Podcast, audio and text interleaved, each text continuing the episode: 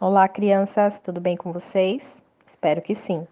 Aqui é a professora Aline e eu vou dar início a mais um dia de podcast para explicar a atividade. Então vamos lá? Hoje é dia 26 de abril de 2021.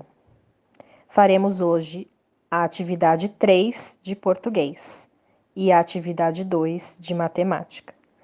Vamos começar então com a de português.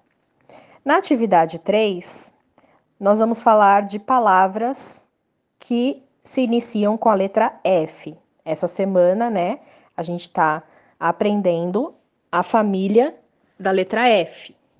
Vocês se lembram qual é a família? Vamos repetir? Fá, Fê, Fi, Fó, Fu. Lembraram? Muito bem. Na atividade, nós vamos procurar as palavras no caça-palavras. É bem divertida essa atividade, hein? Todas as palavras estão na parte de baixo da folha. Vamos ler comigo as palavras primeiro, para depois a gente procurar? Então vamos lá. Fada, felicidade, feltro, fila, filhote, foca, folha, forca, funil, fusca e fábrica. Todas essas palavras você vai encontrar no caça-palavras. Uma dica: as palavras estão ou na horizontal ou na vertical, ou seja, ou elas estão em pé ou estão deitadas. Não tem palavra ao contrário, tá bom?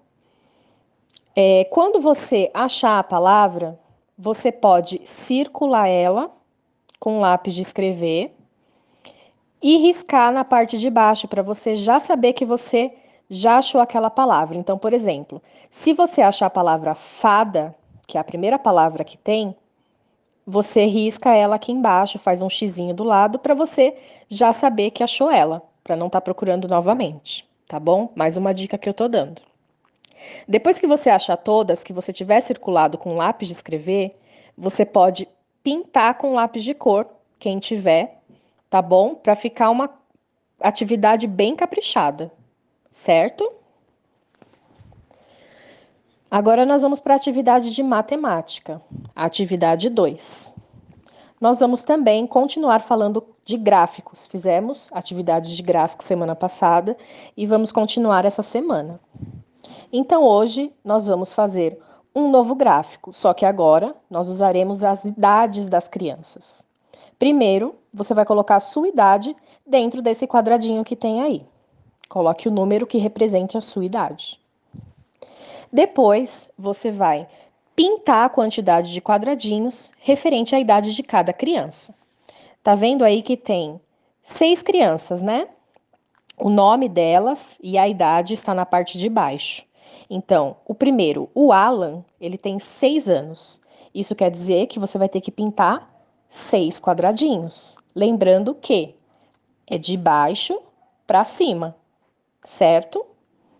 A Ana tem nove anos. Quantos quadradinhos você vai ter que pintar? Isso mesmo, nove quadradinhos. E assim você vai fazer com as outras crianças também, certo? Não se esqueça de colocar o nome na atividade e a data do dia. Tá bom? Qualquer dúvida é só chamar as professoras. Estamos aqui para ajudá-los. Beijos e bons estudos!